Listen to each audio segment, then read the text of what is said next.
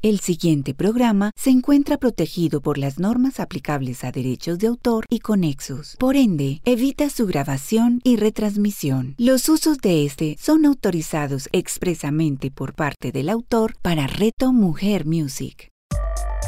Una tacita y media de caos con Juan Álvarez. A continuación, en Reto Mujer Music.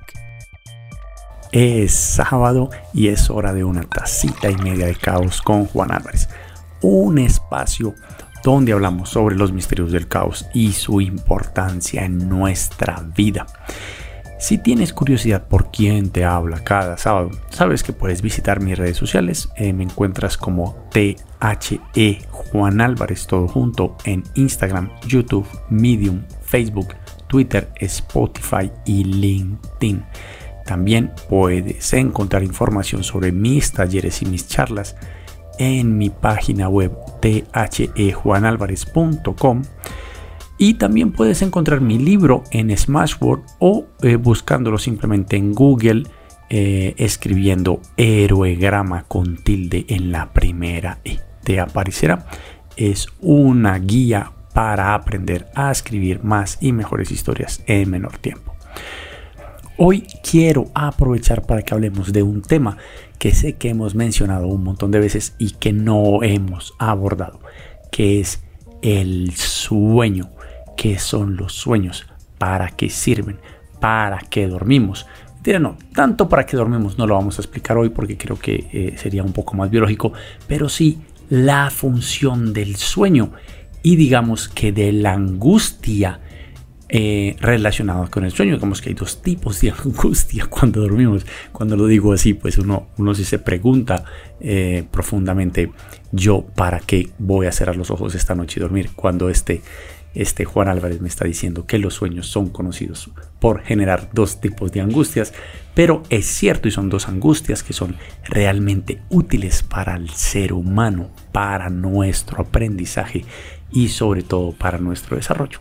Y para hablar de esto, qué mejor que hablar de la emoción que nos dejan los sueños.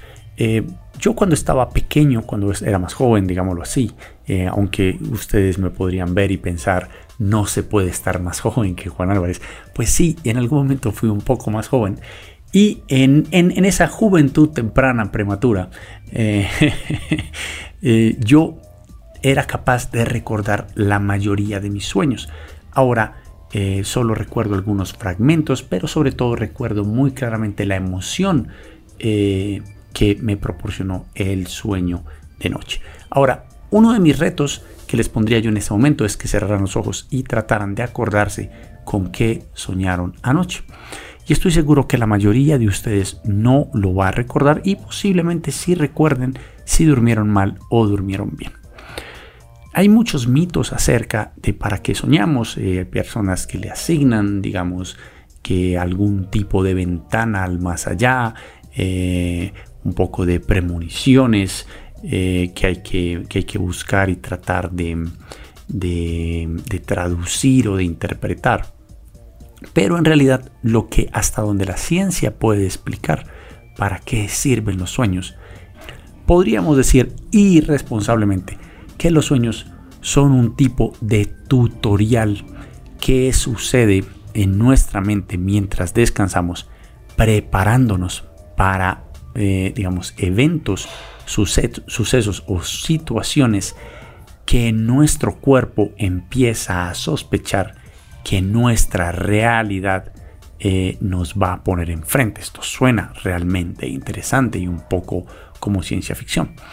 Eh, se han hecho experimentos en humanos y también en animales y pues desafortunadamente a los animales que han participado en estos experimentos pues lo que han hecho ha sido eh, digamos que extraerles o, deshabilitarles la parte del cerebro encargada de paralizar los músculos del cuerpo mientras dormimos que esto más tarde vamos a ver cómo está asociada con la segunda ansiedad que nos puede producir el sueño.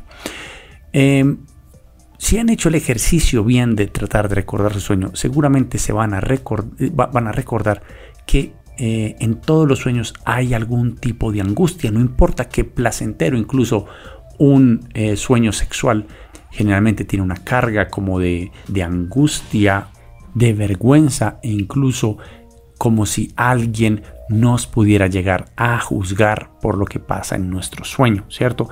No importa lo placentero ya haya sido un sueño sexual o no, pues el, sexual es porque generalmente la gente cuando piensa despierto en sueños sexuales se imagina algo sin angustia, pero cuando tenemos un sueño sexual generalmente eh, está relacionado con la angustia, por ejemplo, que estás teniendo sexo con la persona que no deberías tener o que estás teniendo sexo eh, en el lugar en que no debería ser eh, y que todo el tiempo está uno tratando como de que esto que está pasando la gente no lo descubra. Pero esto también nos sucede, digamos que, en otros tipos de sueños cuando no, no está el, factor sexual en él, sino puede ser un sueño laboral en el que estamos haciendo una tarea y de pronto el jefe no es el jefe o la tarea que estaba haciendo no, no es la tarea.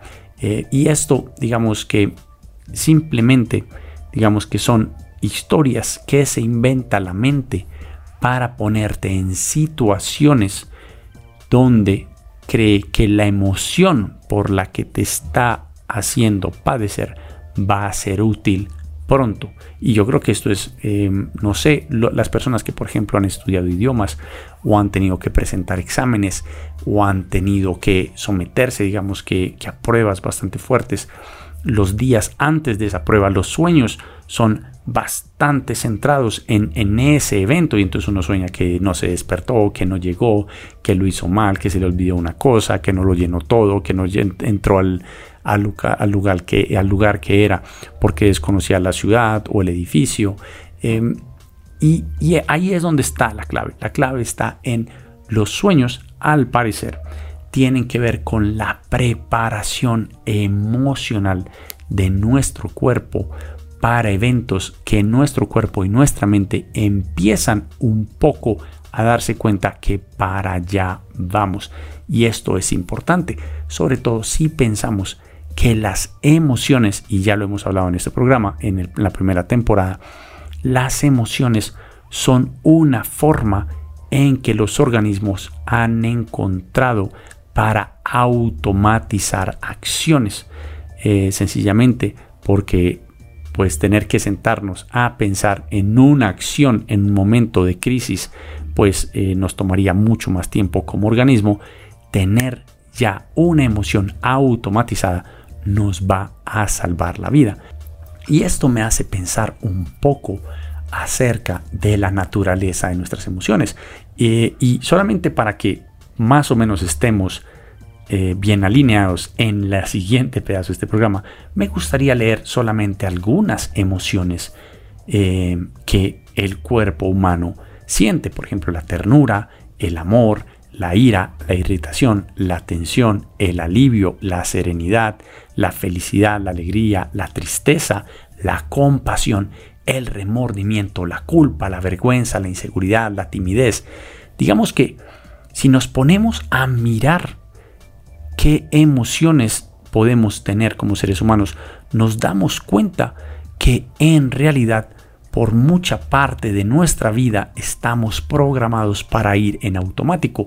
Que yo sé que hemos oído a muchas personas hablaros de que ir en automático por la vida no es lo correcto, pero resulta que la automatización hasta cierto punto de nuestro, de, de nuestro actuar es súper necesario.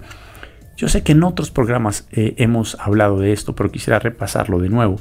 Y es, eh, el ser humano tiene tres sistemas de los que depende, tres sistemas de manejo de información, ¿cierto? El primero, que es el sistema cero, es el sistema de los sentidos, el encargado de percibir el mundo externo y em, sencillamente darnos esa información.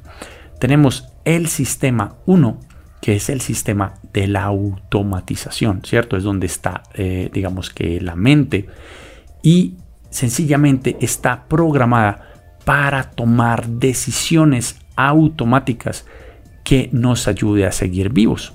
Por ejemplo, cuando estamos en una silla inestable y la, y la, silla, digamos, le hace más caso a la gravedad que al cuerpo nuestro, eh, pues nuestros brazos se estiran, nuestras piernas también, nuestro cuerpo se contrae y de repente el guarapazo que nos pudimos haber dado no nos lo damos. Y esto es gracias a la automatización del sistema 2, que es muy, muy importante. Ahí es donde encontramos la mente, los miedos, las emociones. Ahora, qué tan lindo, qué, qué vida tan fantástica hemos tenido como seres humanos o como seres vivos, donde incluso hemos automatizado cosas como la ternura, como el amor, como la serenidad, como la felicidad, como la alegría. Eh, yo creo que esas son cosas que son bastante bonitas y, que yo creo que a veces eh, solamente nos centramos eh, en reconocer las emociones negativas y no nos damos cuenta que de verdad como seres sociales hemos desarrollado una automatización fantástica en la que pues a veces simplemente nos enamoramos sin saber por qué, porque sencillamente es una acción automática que también fue creada para salvarnos la vida. Qué cosa tan hermosa que nuestro cuerpo sea capaz de pensar que el amor es capaz de salvar la vida de un humano. Pero volviendo al tema, sin la automatización nosotros estaríamos perdidos. Ahora, no todo en el ser humano debe ser automatizado y por eso existe el sistema 2. El sistema 2 es el sistema de la conciencia, es el encargado de que aprendamos cosas nuevas, de que entendamos qué estamos haciendo, de estar presentes. Ahora, ese segundo sistema es un gran lujo, porque primero cuesta mucho en energía y cuesta mucho en tiempo. Eh, y digamos que ese sistema 2 es el encargado de entender por qué está pasando esto, qué tengo que hacer, cómo lo puedo solucionar, qué debo aprender, qué, qué nuevas habilidades debo desarrollar, automatizarlas y pasarlas al sistema 1. Incluso nuestro sistema de conciencia su función primordial es automatizar.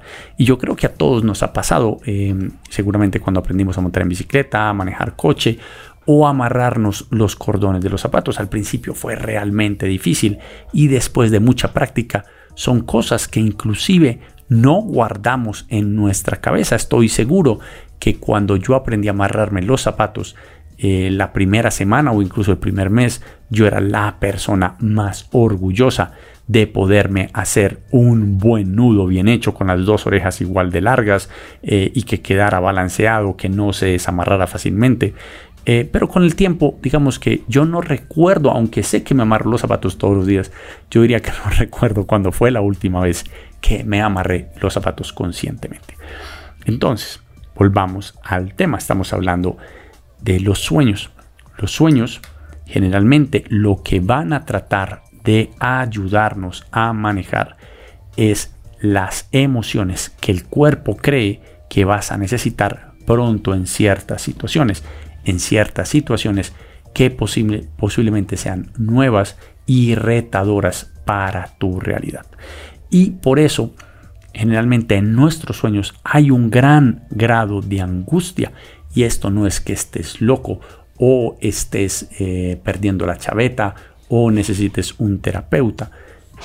Sencillamente los sueños están hechos para funcionar como simuladores realistas de lo que nos puede pasar en el futuro. Entonces digamos que ese es el primer nivel de angustia, ¿cierto?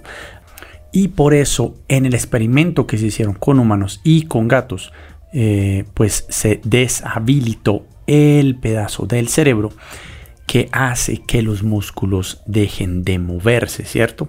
Porque en el momento en que estamos soñando, no importa lo que estemos haciendo, pues nuestro cuerpo permanece inmóvil en la cama o de la manera que durmamos.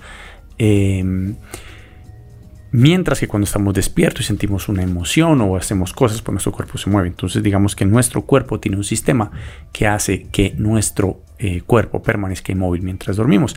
Algo que no le pasa a los sonámbulos y tampoco le pasa, digamos, a estos pobres animalitos a los que les deshabilitaron ese sistema para poder hacer experimentos. Entonces, en el caso, por ejemplo, de gatos, ratones y perros, lo que se mostró que mm, hacían mientras soñaban era simplemente pareciera ser que cazaban otros animales, le gruñían a otros animales, eh, atacaban a otros animales durmiendo, ¿cierto? Y solamente en el momento en que les deshabilitaron ese sistema, pues se pudo ver em, en su manejo físico, digamos, por las emociones que pasaban. Y eso quiere decir que el sueño, eh, no solamente en los humanos, sino también en los animales, tiene la misma función, ser como un tutorial que te ayuda a manejar emociones que vendrán en un futuro en situaciones inesperadas y un simulador de las cosas que tendrás que automatizar eh, para un futuro próximo. Y digamos que esto le cambia totalmente la visión que tenemos nosotros de los sueños, pues el, sueño físicamente pues nos ayuda para fortalecer nuestro, nuestro sistema inmunológico, eh, si no hemos comido tarde, digamos que la, hormona de crecimiento se activa y eso hace que el cuerpo se regenere, que hayan muchas, digamos que muchos beneficios con el sueño siempre y cuando durmamos bien, ¿cierto? Y, hayamos guardado como esa, esa, mm, esa vigilia de no haber eh, comido por ahí tres horas antes de dormirte para que cuando bien te duermas eh, todas las hormonas buenas salgan a hacer su trabajo y no solamente esté la insulina presente en tu cuerpo, eh, que puede ser a largo, eh, por largos periodos un poquito problemático. Pero sigamos en el tema. Entonces, tenemos la primera angustia, que es la angustia que sientes dentro del sueño. Está cuando, cuando el sueño es demasiado parecido a la realidad que estás viviendo, pues por lo general incluso nos despertamos y no somos capaces de volvernos a dormir porque nos quedamos, digamos, en un loop mental, en un, eh, digamos, ¿cómo se llama eso? En un círculo mental. Eh, donde sencillamente en un bucle mental del que no podemos salir, donde estamos pensando en, en cosas que debimos haber hecho, cosas que no hicimos, eh, la plata que debemos, de pronto momentos estresantes que uno sabe se van a repetir mañana o la próxima semana. Y, y, esta angustia es realmente inútil porque incluso aunque pudieras resolver la medianoche, te aseguro que conseguir transporte público o que una oficina o que un banco esté abierto a esa es un poco difícil. Así que es una, una angustia realmente inútil. A mí me sirve cuando me despierto a medianoche eh, pues generalmente me paro, me tomo, una, eh, me tomo un vaso de agua, más o menos me, aseguro de que esta sí es la realidad en la que estoy, donde no hay cosas angustiantes. Y sencillamente para volverme a dormir, me imagino que me gano el baloto eh, más grande que uno se puede imaginar. Por ejemplo, en este momento creo que está como en 60 y algo de mil millones. Y entonces hago una lista de todo en lo que me lo gastaría hasta el más mínimo detalle y generalmente no me lo llego a gastar todo antes de volverme a quedar dormido y con una sonrisa en la boca. A mí por lo menos eso me ayuda con ese tipo de angustia. Después está eh, la otra angustia que, a mí todavía me pasa mucho y sé que seguramente a muchas personas les pasa y es cuando eh, sentimos que ya no estamos dormidos pero no nos podemos mover. Estoy seguro que esto les ha pasado o que uno sueña que está corriendo y el cuerpo no se mueve lo suficientemente rápido. Y esto eh, está conectado con el sistema encargado de que tus músculos no se muevan, ¿cierto? Hay personas ah, eh, que de pronto mentalmente son capaces de despertarse primero que el cuerpo, antes de que el cuerpo reactive sus sistemas y entonces es esta sensación. No es que estés despierto y no te puedas mover, no, es que sigues dormido, pero tu mente tiene cierto grado de conciencia, que es eso es una situación bastante interesante, pero que es realmente angustiante. A mí me, ha pasado durante toda la vida en la que de verdad me despierto y, no soy capaz de moverme y esto es, realmente angustiante. Eh, algo que he descubierto es que generalmente me pasa cuando me duermo boca arriba. Entonces yo ya aprendí a que siempre trato de dormirme de lado o boca abajo porque boca arriba eh, sé que si me despierto mi, mi mente va a despertar primero y mi cuerpo va a despertar después. Y no es una sensación agradable. Yo creo que siempre pienso en, esas personas que se mueren, o bueno, que parecen que estar muertas eh, y que después han descubierto que las enterraron vivas. Yo creo que es esa misma sensación la que uno siente cuando uno está despierto eh, mentalmente, pero tu cuerpo, mejor dicho, no, no es tu mente la que despierta, creo que es tu conciencia, la única que está despierta es tu conciencia, tu mente y tu cuerpo están totalmente profundos y tu conciencia de repente dice, jue madre, y ahora yo cómo me muevo, ahora cómo me volteo. Eh, algo que también me ha ayudado ha sido eh, visualizar que, digamos, los dedos y empezar de pronto a mover la punta de los dedos. Y cuando encuentro un dedo que se mueve, digamos que el resto del cuerpo se despierta. Pero a mí personalmente me han servido algunos ejercicios de visualización. Como se dan cuenta, es algo que seguramente me pasa más de lo que yo me acuerdo porque eh, le he encontrado bastantes soluciones y bastantes pensamientos. Y yo creo que, una, una, de las cosas más importantes eh, para entender aquí es una, eh, así como tu mente te está mandando pensamientos todo el tiempo y tú eliges a qué piensa, o sea, tu conciencia, tú, la persona, el observador que, está a cargo de, escuchar esos pensamientos, pues tú simplemente eliges a qué pensamiento le pones la atención. Lo mismo pasa con los sueños. A veces nuestra mente nos pone unos sueños realmente raros. Eh, y en situaciones que uno diría, pero yo, ¿por qué estoy soñando esto? ¿Qué clase de persona horrible soy yo? Y en realidad no eres tú, es tu mente creando una historia que sea capaz de provocar la emoción que tu cuerpo sientes que tú debes empezar a practicar, a manejar y digamos que, a tener cierta maestría en, en, cómo abordarla, porque posiblemente en un futuro cercano te vayas a encontrar en esa situación. Eh, y esto me parece a mí increíble, de que este cuerpo, esta máquina de carne, eh, tenga esa sabiduría eh, de empezar a decir, ¿sabes qué?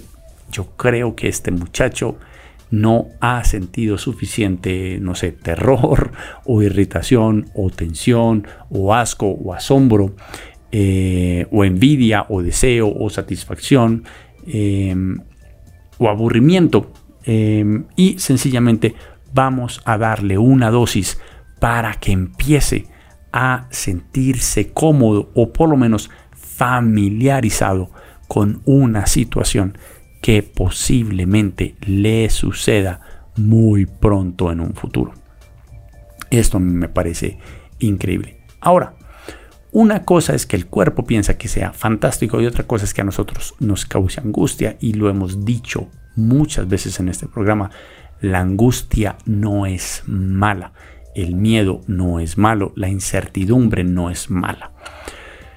Lo que, nos tiene, lo que tenemos que, el aprendizaje que debemos sacar de la angustia, el miedo, la ansiedad y, todo esto que hemos demonizado por, por tantos siglos, es simplemente que es nuestra mente, nuestro cuerpo sacando una bandera roja, diciéndole a nuestra conciencia, oye, estoy, soy yo el que estoy tocando la puerta, por favor, ponle cuidado a esto, ¿cierto? Eh, trata de estar mejor preparado en estas situaciones.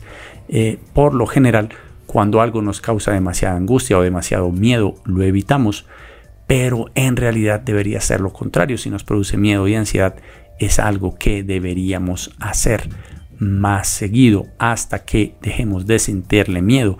Eh, digamos que hay, situaciones que hay que seguirle teniendo respeto, pero sentir miedo, digamos, no es, no es la sensación eh, adecuada, porque miedo nos debe causar solamente las cosas desconocidas hasta que dejen de ser las desconocidas y después pues sencillamente pues ya podemos tomar em, digamos una decisión más de valorar qué tipo de emoción eh, voy a permitir que esta nueva situación o este nuevo ente o esta nueva persona esté simplemente proyectando en mi vida, ¿cierto? Pero el que tiene el control de lo que pasa eh, emocionalmente dentro de mí soy yo.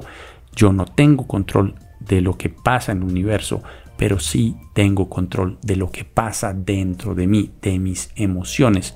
Em, y aunque también lo hemos dicho aquí, no tengo control de mis pensamientos, sí tengo control sobre la atención que le voy a poner a esos pensamientos. Entonces, aquí de nuevo una reflexión muy bacana eh, acerca del el caos es, obviamente el caos es un gran, un gran maestro que nos va a tratar de, demostrar el universo eh, de maneras en las que nunca lo habíamos visto antes.